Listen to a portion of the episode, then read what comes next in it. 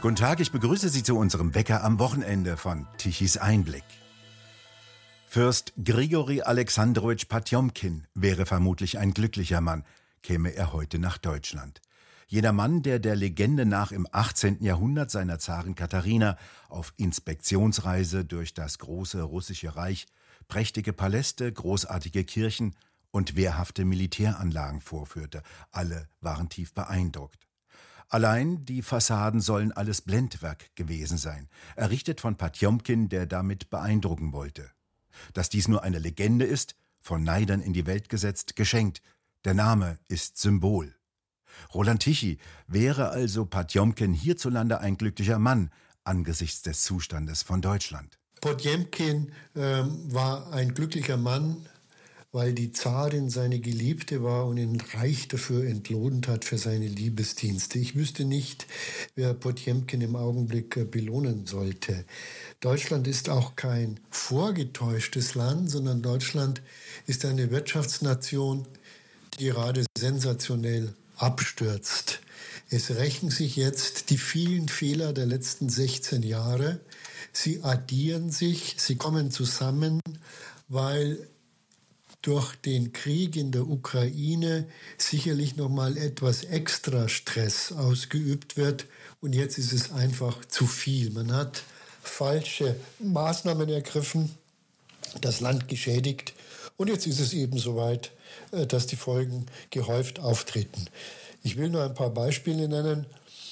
Wir wissen seit zehn Jahren, dass die Energiewende ein Flop ist, dass es einfach nicht geht, wenn ein Industrieland seine Energiewirtschaft zerstört und glaubt, mit ein paar Windrädern das Problem lösen zu können.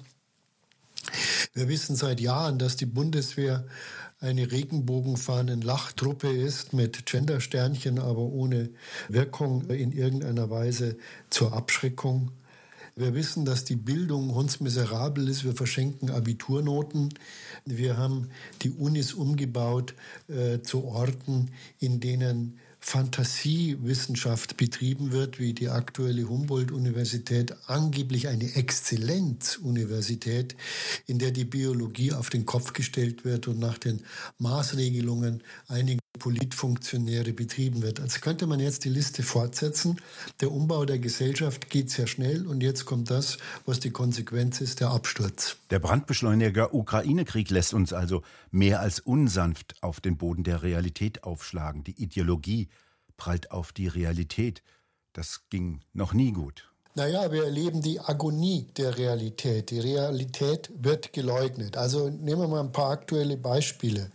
Der Wirtschaftsminister sieht eine Energiekrise. Gut, man könnte ja rational, wenn man wäre, überlegen, wo kriegt man jetzt die Energie her. Aber er spricht von Wärmepumpen in einer Zahl, die einfach nicht realistisch ist. Er spricht von einem LNG-Terminal, das es in der Zeit nicht gibt. Er spricht von LNG-Gas, das aus Ländern kommen kann, die nicht liefern wollen. Und so sein gesamtes Konzept der Energieversorgung ist ein Konzept der Sprüche, also die Agonie der Realität. Die Realität ist eine andere. Habecks Gasversprechen gibt es nicht und machen wir uns nichts vor wenn uns jetzt vorgemacht wird, mit ein paar Mal kalt duschen wäre das Problem gelöst, ist es natürlich nicht. Wir brauchen Gas für industrielle Zwecke, nicht nur für Wärme und Heizung und Stromerzeugung.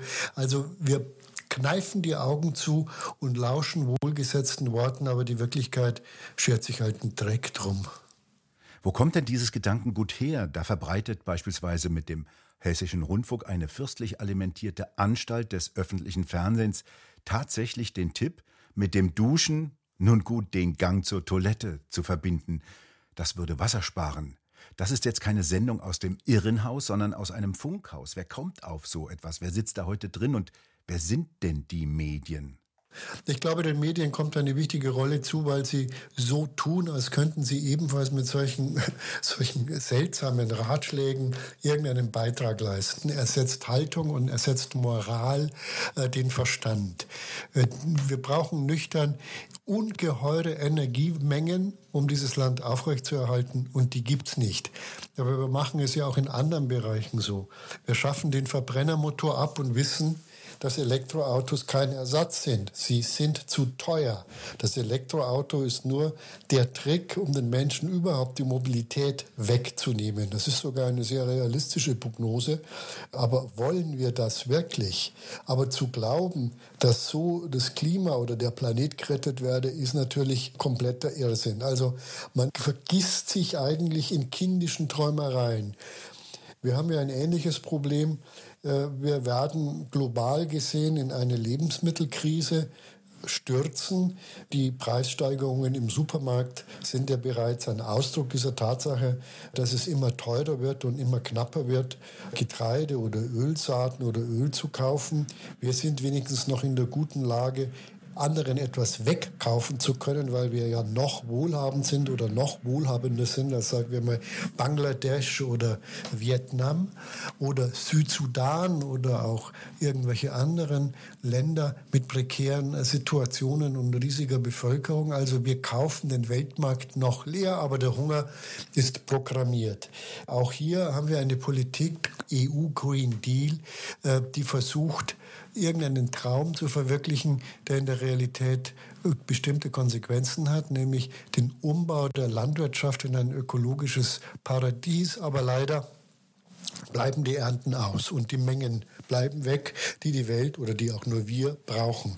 Es ist äh, irgendwie ein kollektiver Vorgang, der so eine Art Lust hat. Wir malen uns die Welt, wie sie uns gefällt. Das war ja dieses Liedchen, das die damalige Bundesministerin Andrea Nahles im Bundestag angestimmt hat. Wie die Witt, wir malen uns eine Welt, wie sie uns gefällt.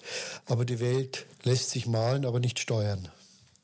Und je hochfliegender die Pläne und die Träume sind, desto weniger funktionieren die einfachsten, bodenständigen Dinge. Eine Entwicklung, die ja schon sehr lange absehbar ist. Und jeder beeilt sich stattdessen zu rufen, wir sind Vorreiter, egal ob Energiewende, Klimaschutz oder Kraftwerksabriss oder Zerstörung der Autoindustrie. Und soll die ganze Welt folgen, tut die das denn? Erstens schon mal tut's die Welt nicht, sondern wundert sich einfach, was die Deutschen für einen Irrsinn machen. Ja? Also man, man lacht über uns im Ausland.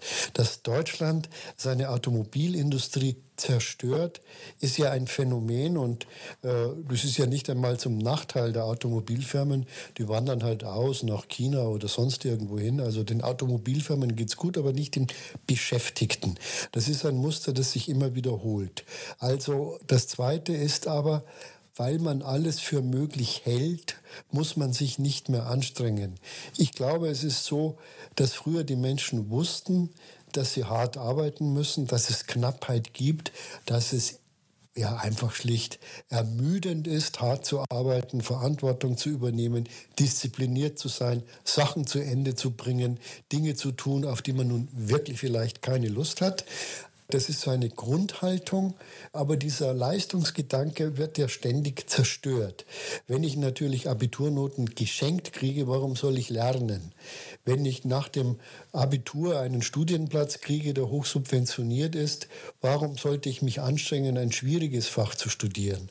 Wenn ich irgendetwas studiert habe und dann die Chance habe, beim Staat irgendwo unterzuschlüpfen oder bei einer gut finanzierten staatlichen Non-Governmental Organization, die in Wirklichkeit staatsfinanziert ist, warum sollte ich mich bemühen, etwas Lästiges zu tun? Also es sinkt die Bereitschaft und das Wissen darum, dass man was tun muss, dass man was kriegt. Und was wir hier erleben, ist ja auch, an einer anderen Stelle über Energie und Automobil haben wir ja schon alle geredet. Das ist die Desorganisation des Arbeitsmarktes. Überall hört man, es gibt zu wenig Arbeitskräfte.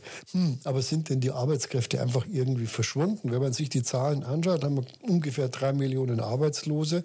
Aber interessant ist, in anderen Teilen der Sozialpolitik sind nochmal Millionen von Arbeitslosen versteckt. Jeder, der nur eine Stunde pro forma in der Woche bei einer staatlichen Institution einen Sprachkurs macht, gilt als vollbeschäftigt. Ja? Und so addiert sich das. Also wir haben wahrscheinlich in Deutschland fünf bis sechs Millionen Arbeitslose, aber sie arbeiten auch deswegen nicht, weil es sich nicht lohnt. Und das ist auch so ein Missverständnis. Wenn man natürlich das Abstandsgebot unterläuft, das Abstandsgebot, das immer sagte, Arbeit muss sich lohnen und wer Hartz IV oder andere Sozialleistungen kriegt, der muss deutlich weniger haben. Dieses Abstandsgebot wurde unterlaufen, weil die Besteuerung der Arbeitseinkommen so hoch gesetzt wurde. Es lohnt sich nicht mehr zu arbeiten. Wer arbeitet, ist der Dumme. Weil aber die Menschen nicht dumm sind, hören sie auf zu arbeiten. Also wer natürlich glaubt, durch eine Maximalbesteuerung noch mehr Geld aus den Menschen herauszupressen, der stellt irgendwann fest, dass die Leute dann sagen, danke, das war's, dann bleibe ich eben zu Hause.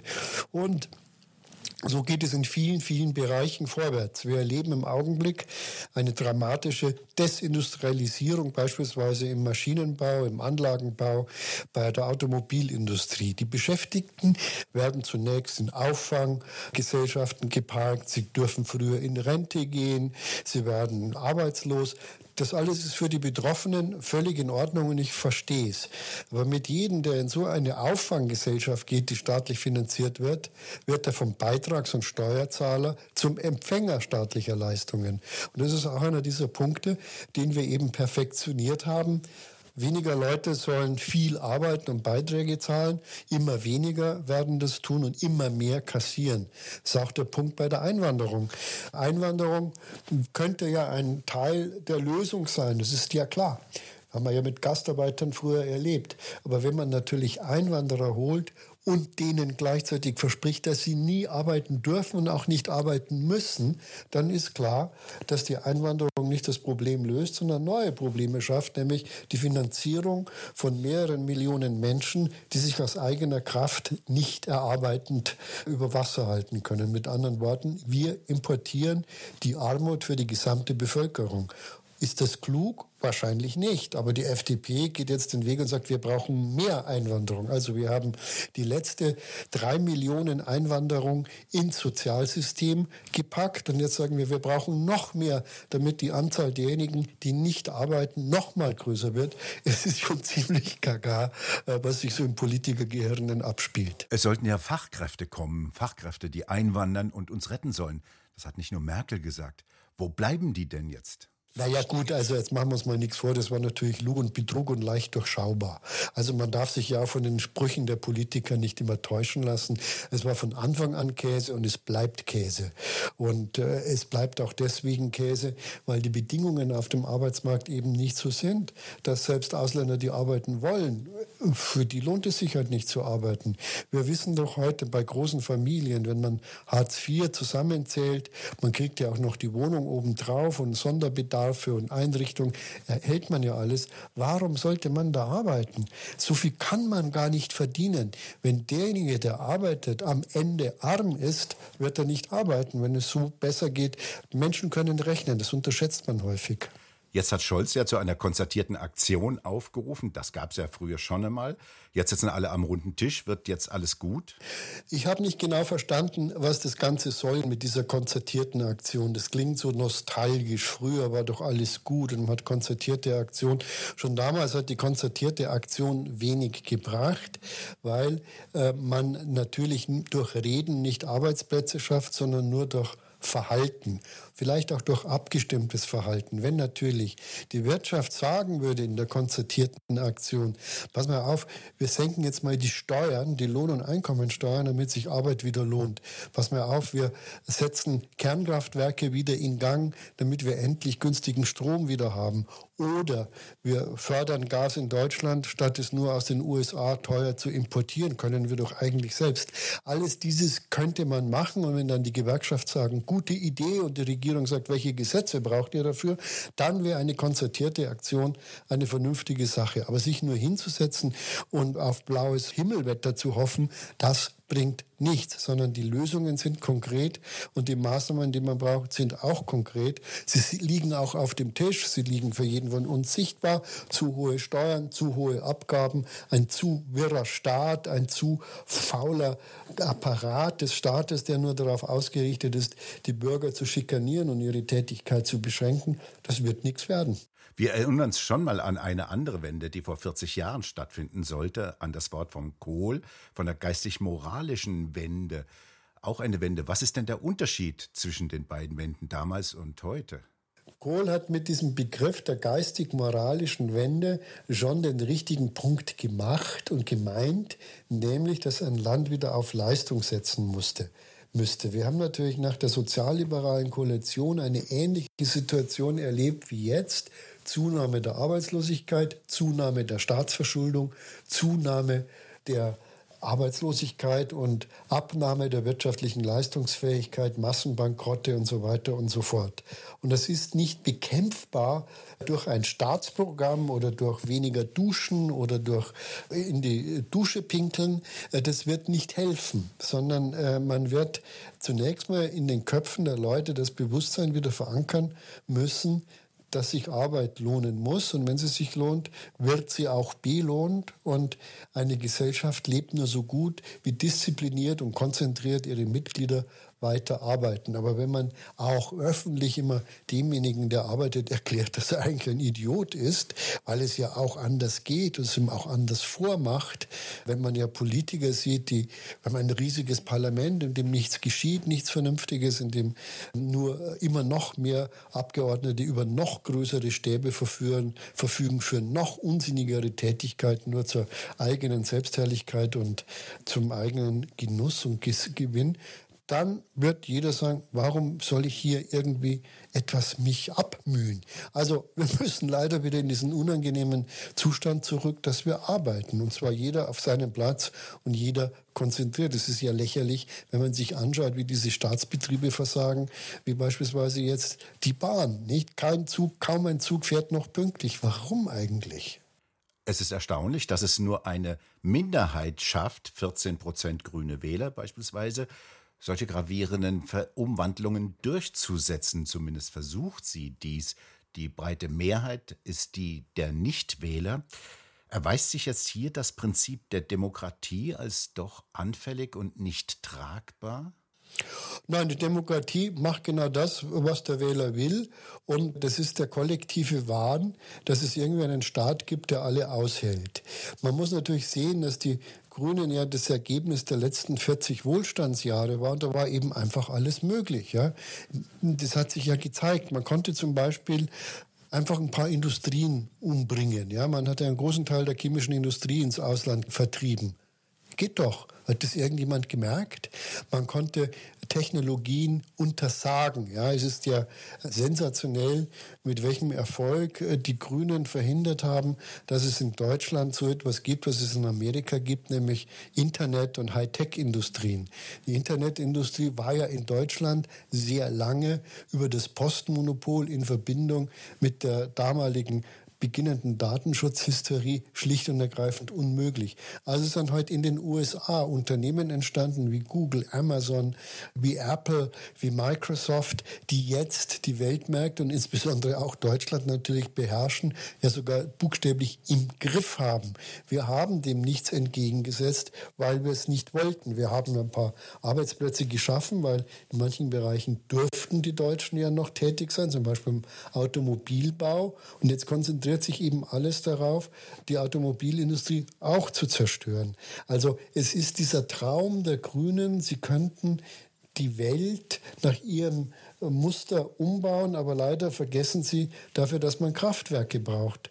Überlegen Sie sich doch mal, wie viele hundert exzellenter, modernster, effizientester Kraftwerke in Deutschland abgestellt wurden, weil man irgendwie sagt, man braucht es nicht. Denke zum Beispiel an das Kraftwerk in Hamburg, das nicht nur Strom, sondern auch Wärme produzieren sollte. Dann sagt er, und dann man halt das Russengas. Jetzt ist aber das Gas für dieses Wärmekraftwerk auch weg. Das hat man ja verboten, die Benutzung der Abwärme des Kohlekraftwerks für die Bevölkerung. Jetzt wird es halt kalt in Hamburg. Nebenbei bemerkt, ich bin voller Bewunderung für all jene Wissenschaftler, Ingenieure und Techniker, die ja in den vergangenen Jahrzehnten eine solch stabile Energieversorgung in Deutschland aufgebaut haben, dass die bis jetzt immer noch funktioniert, immer brüchiger zwar, aber sie hat noch allen grünen Angriffen bisher standgehalten. Bisher hat sie noch jederzeit preisgünstigen Strom geliefert und damit auch den Aufbau Deutschlands unterstützt. Jetzt scheinen allerdings Grenzen erreicht zu sein. Und dafür erleben wir jetzt einen enthemmten Umbau des Staates. Wichtige Positionen werden mit Leuten besetzt, die erkennbar unfähig sind. Das gab es ja so in dieser Vehemenz noch nie und hat ja Folgen. Naja, es ist nicht immer alles toll gewesen, aber sagen wir mal, der Verzicht auf Qualifikation auf breiter Linie fällt schon auf. Es gilt auch hier, nicht Qualifikation zählt, sondern Haltung, Herkunft, Geschlecht, Verbindungen in den Parteien. Es wird von oben her, werden immer mehr Positionen parteipolitisch besetzt und parteipolitisch besetzte Positionen bedeuten immer, ein Unfähiger macht etwas, was er nicht kann, zu Lasten aller in diesem Staat. Also wenn man sich mal anschaut, wie viele Behörden, Präsidenten, heute besetzt werden mit Luschen, die irgendwie versorgt werden müssen, dann erschrickt man. Aber die Gehälter sind grandios, die Kompetenz ist niedrig, die Folgen spüren wir. Es ist ja nicht so, dass das niemandem auffällt, sondern bei Tischis Einblick rufen viele Leser an. Was sagen die denn? Wie äußern die sich? Also wir erleben hier buchstäblich Leute, die äh, heulen, weil sie irgendwie sehen, dass das, wofür sie gearbeitet haben und worauf sie gehofft haben, äh, dass sie vielleicht ihr Leben bauen können, einfach zerfällt, weil irgendwelche seltsamen Damen aus dem grünen Parteiprogramm, die noch nie einen PC bedient haben, plötzlich zum Datenbeauftragten etwa der Stadt München gemacht werden. Das ist ja keine so wahnsinnig wichtige Funktion, aber es zeigt, 160.000 Euro kann man auch verdienen, indem man bisher nur parteipolitisch Karriere gemacht hat. Und insbesondere auch beim Verbraucherschutz. Ja, auch der Verbraucherschutz ist ja eine wichtige Sache. Wird jetzt irgendeine grüne Funktionärin hingesetzt, dem Verbraucher nutzt es nichts. Die Bundesnetzagentur, geleitet von einem Mann, der keine Ahnung hat. Oder von Andrea Nahles, die irgendwelche Funktionen in der Politik mit ihrem Witte-Witte-Witt betrieben hat, aber noch nie Ahnung von Stromnetzen oder so, solchen Dingen hatte. Also es ist immer wieder dasselbe Muster. Ein Parteifunktionär mit der richtigen Haltung wird dahin gesetzt, wo er den größtmöglichen Schaden anrichten kann. Kurze Frage, wie geht's weiter? Sind Vergleiche eigentlich mit dem Untergang Roms erlaubt? Na, also solche Vergleiche äh, helfen natürlich wenig, weil man es nicht so richtig sieht, was da passiert ist. Der Untergang Roms hm, hatte sicherlich andere Gründe, das Hereinströmen der Barbaren, mit denen man sich nicht mehr rumprügeln wollte, sondern denen man den Staat ausliefern, ausgeliefert hat, auf das sie irgendwie freundlich damit umgehen. Es ist die Unfähigkeit, die Dinge in die eigene Hand zu nehmen. Es ist auch die mangelnde Bereitschaft es ist die Subventionierung. Man prügelt sich dann um äh, immer kleiner werden, die Kuchenstücke mit immer höherer Aggressivität. Das nennt man dann Politik und die Fürsten der Politik als Herren der Unterwelt übernehmen das Regime über ein Land, das bisher durch Leistung, Qualität, Fleiß und Engagement aufgefallen ist. Kurze Prognose, wie geht's weiter? Ich fürchte, dass wir einen sehr kalten, bitteren Herbst erleben werden, nicht nur von der Temperatur, sondern dass wir diese Arbeitslosigkeit, die sich ja jetzt in vielen Bereichen aufbaut, wir werden das erleben. Wir werden ein gigantisches Haushaltsdefizit erleben. Wir werden eine sich beschleunigende Inflation erleben, weil einfach natürlich das Versagen Deutschlands auf wirtschaftspolitischem Gebiet ganz Europa in den Abgrund zieht. Deutschland plädiert dafür, für internationale Solidarität zugunsten Deutschlands, zum Beispiel in der Energiefrage. Aber wir haben ja gerade in diesen Tagen auch einen Beitrag dazu publiziert, wo Osteuropäer sagen, wieso eure Kraftwerke habt ihr doch selbst abgestellt, eure Kernkraftwerke habt ihr selbst in die Luft gesprengt. Warum sollen wir genau euch jetzt helfen? Wo ist eure Solidarität, die ihr jetzt einfordert? Also, wir sind die Lachnummer Europas. Vielleicht können wir einen Hut irgendwo hinstellen und vielleicht wirft dann jemand irgendwas ein und macht es nett für uns.